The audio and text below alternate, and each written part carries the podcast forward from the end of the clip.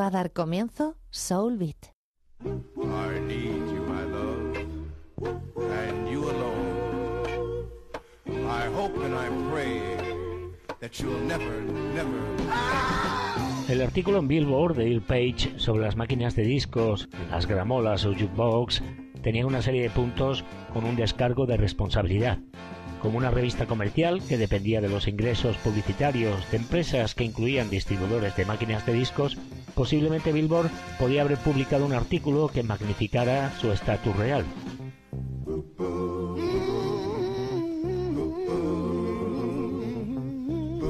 El tema tampoco consideró profundamente las oscuras conexiones entre el crimen organizado y la industria de las máquinas de discos que habían existido durante décadas. La historia social de las máquinas de discos, libro publicado por la historiadora canadiense Kerry Seagrave, comentaba que habían estado en declive desde la década de los años 50 y que la industria tendía a exagerar su importancia. Sin embargo, Seagrave agregó que las máquinas de discos ayudaron a la música fuera de la corriente principal y cita a artistas negros y artistas de country como ejemplos.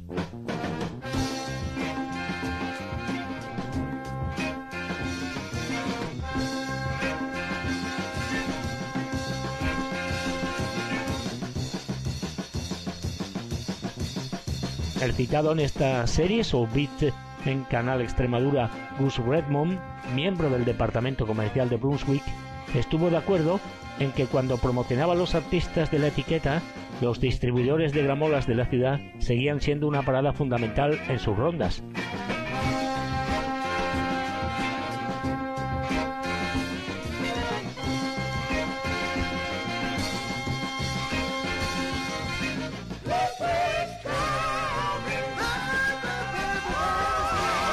Esta era una forma de marketing directo que según él podría superar a las estaciones de radio aparentemente dominantes. Pero la industria de ella también tenía su propio conjunto de reglas para gobernar, además de sus aspectos más turbios. Redmond dijo que dependía de las personas medir y construir conexiones con los distribuidores y luego usar esas ventas para despertar el interés de las estaciones de radio.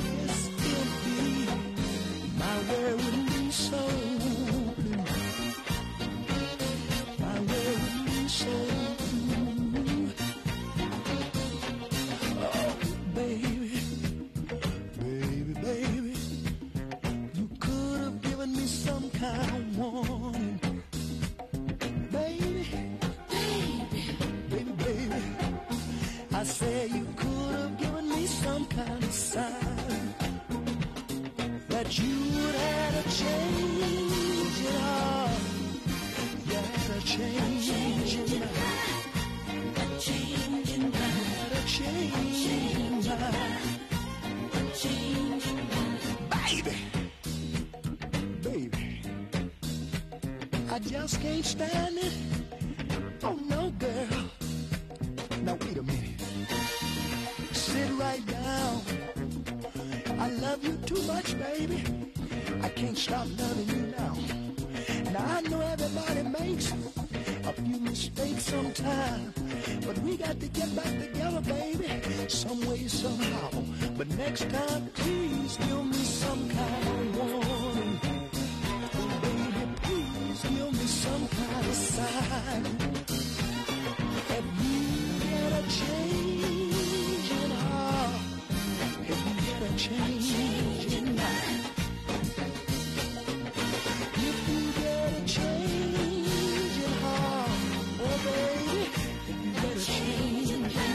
A medida que las familias de Chicago comenzaron a mudarse a los suburbios, la ciudad experimentó lo que se describió como un declive.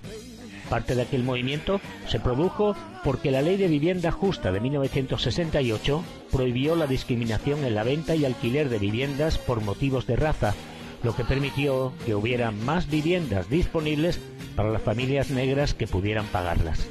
El número de afroamericanos que vivían en barrios suburbanos aumentó de 4,2 millones en 1970 a 6 millones a finales de la década. Un editorial en la edición de julio de 1971 de Ebony comentaba que con la reubicación de fábricas grandes y pequeñas en parques industriales periféricos, los empleados negros se mudaron con ellos.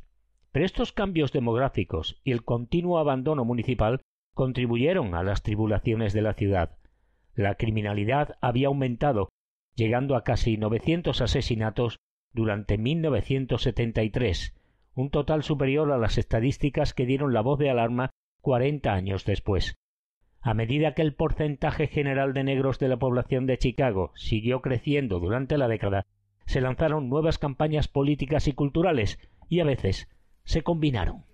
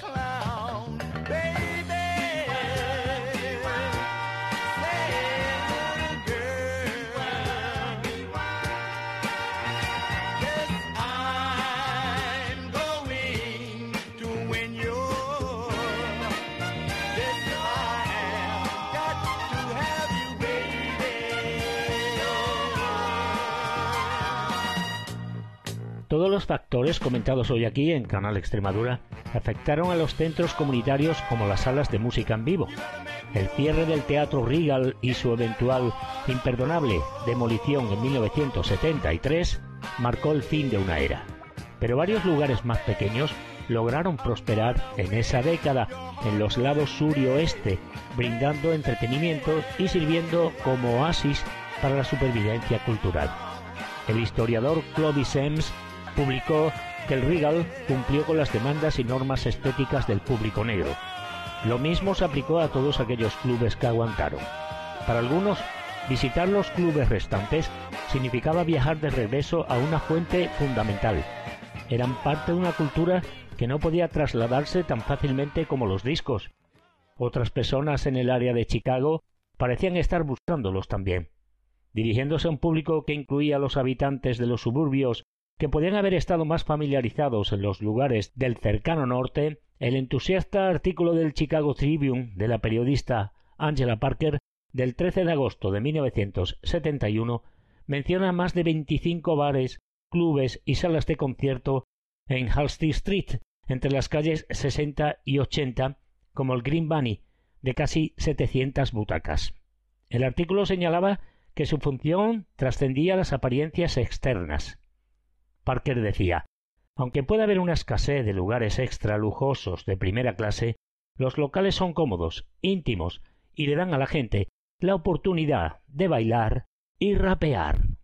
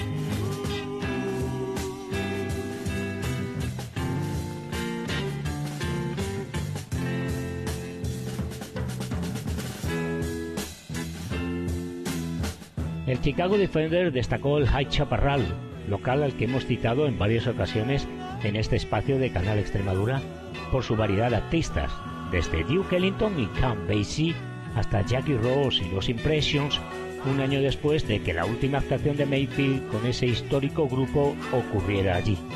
Carl Davis dirigió su Carl Davis Palace más al sur y durante un tiempo presentó al grupo de Larry Blasingame, Larry los Hippies, como la banda de la casa. En el West el disjockey de radio Herr Kent y el oficial de policía de Chicago, William Chico Freeman, reprodujeron discos entre soul y blues en vivo en el Barbara Peppermint Lunch. Años más tarde, Freeman recordó que el espíritu acogedor pero duro de la propietaria de dicho local, Barbara Trent mantuvo a su club prosperando desde mediados de la década de los años 60 hasta la década de los años 70, aunque rompió con su estricto cumplimiento de la edad legal para beber en Illinois cuando ofreció un concierto de los Jackson Five.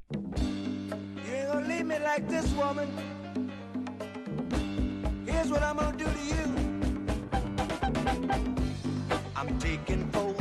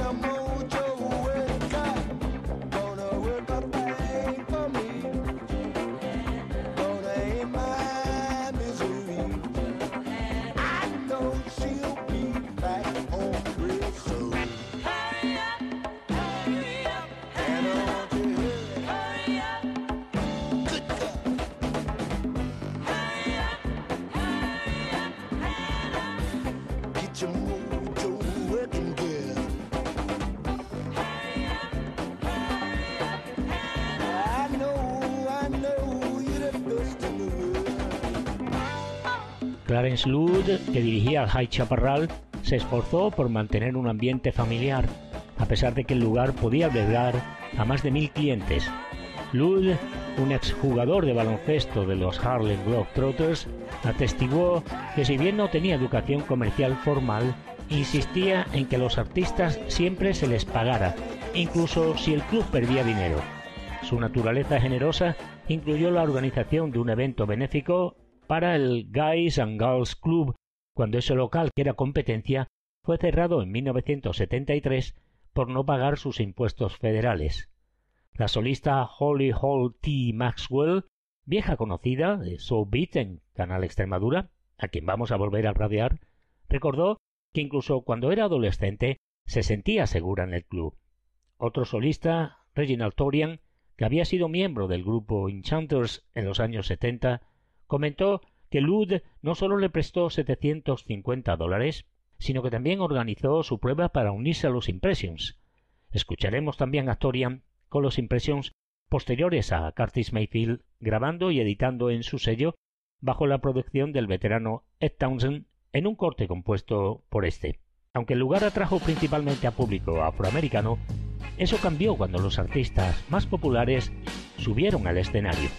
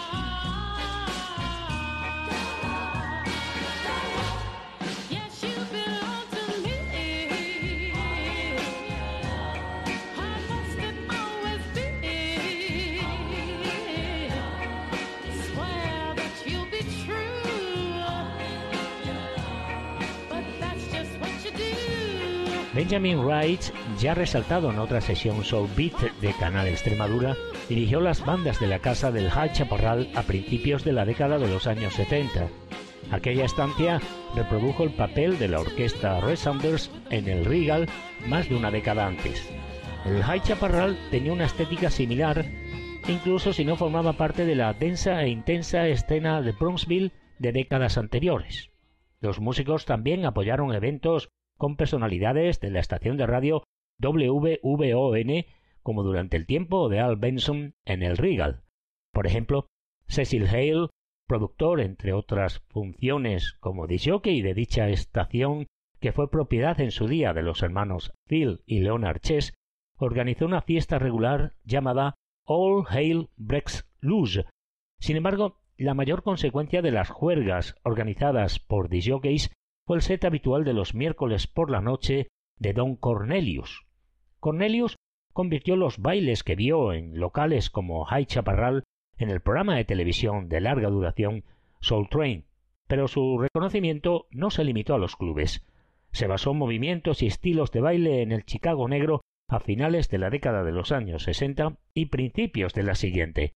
Gregory Moore, quien creció en la urbanización Harrow Lakes en el lado sur, recordó un baile en el centro educativo Henry Woodhouse en 1968 que más tarde se replicaría en el programa de Cornelius.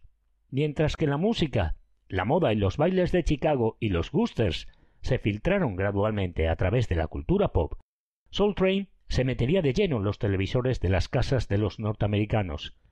Los activistas de los medios y las tendencias emergentes dentro de la ciudad hicieron posible el lanzamiento del programa el 14 de agosto de 1970 en el canal local WCIU.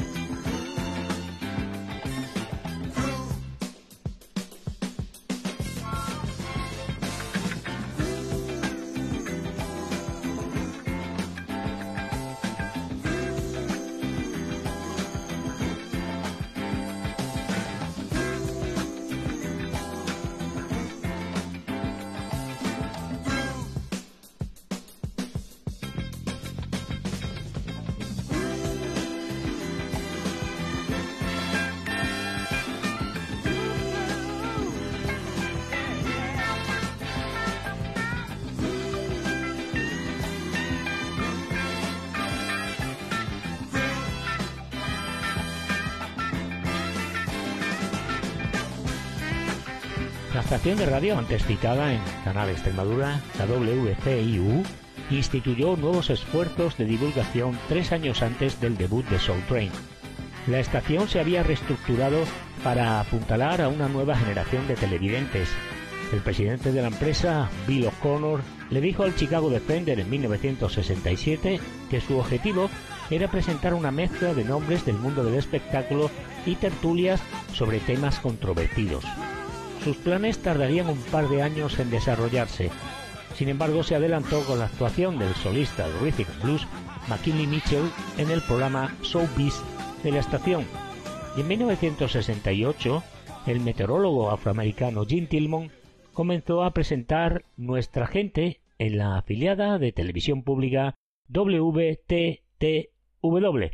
Este programa orientado a los negros comenzó con un enfoque en el entretenimiento, pero luego introdujo un contenido político y cultural más reflexivo.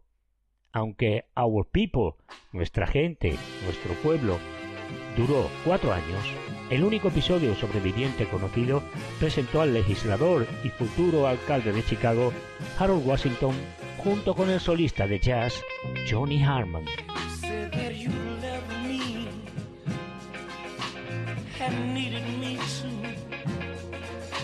You said you'd be faithful and you would be true. But deep in your heart, oh, I know you told a lie.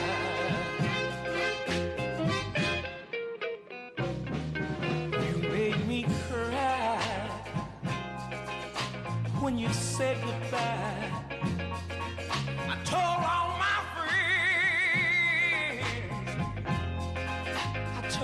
Mama too. You were unfaithful. You wasn't true. But oh, you told a lie.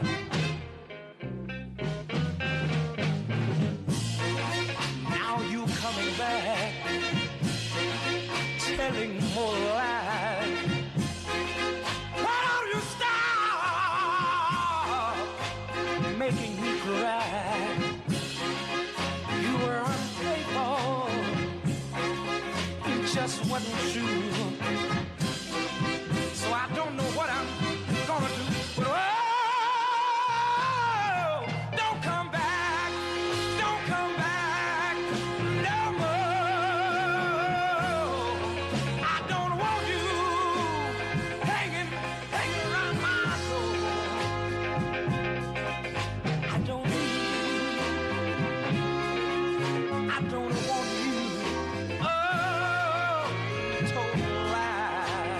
La carrera de Don Cornelius en la radiodifusión comenzó por casualidad.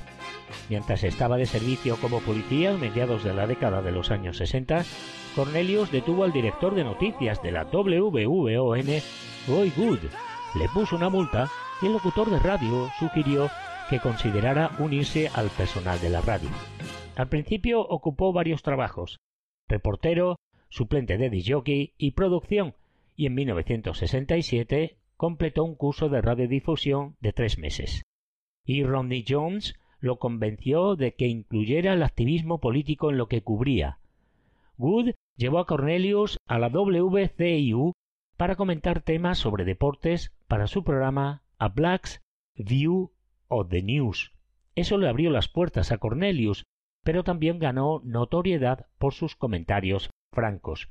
El Chicago Defender señaló que en una fiesta organizada por Western Electric para A Black View of the News en 1969, Cornelius fue controvertido, como de costumbre, en sus comentarios sobre Leo Durocher y los atletas negros que no son superestrellas. Leo Durocher era entrenador blanco de béisbol.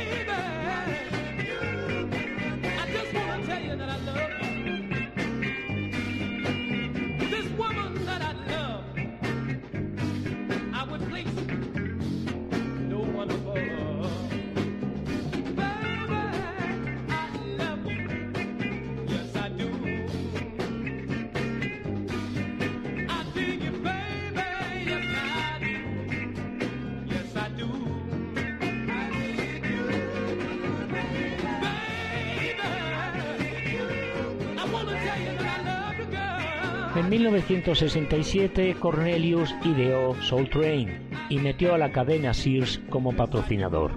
Sus experiencias anteriores con Martin Luther King y el ejecutivo de Sears, George O'Hare, habían generado buena voluntad. En el libro The Hippest Trip in America, Soul Train and the Evolution of Culture and Style, el viaje más moderno de Estados Unidos, Soul Train y la evolución de la cultura y el estilo, Cornelius le dijo a su autor, Nelson George, que persuadir a la WCIU para que siguiera su concepto fue bastante fácil porque, dijo, la televisión es un medio donde las buenas ideas pueden encontrar fácilmente una base. El creador de Soul Train se quedó corto, tuvo que forjar conexiones entre los músicos que aparecieron en el primer programa, incluidos Jerry Butler y los Don't lost.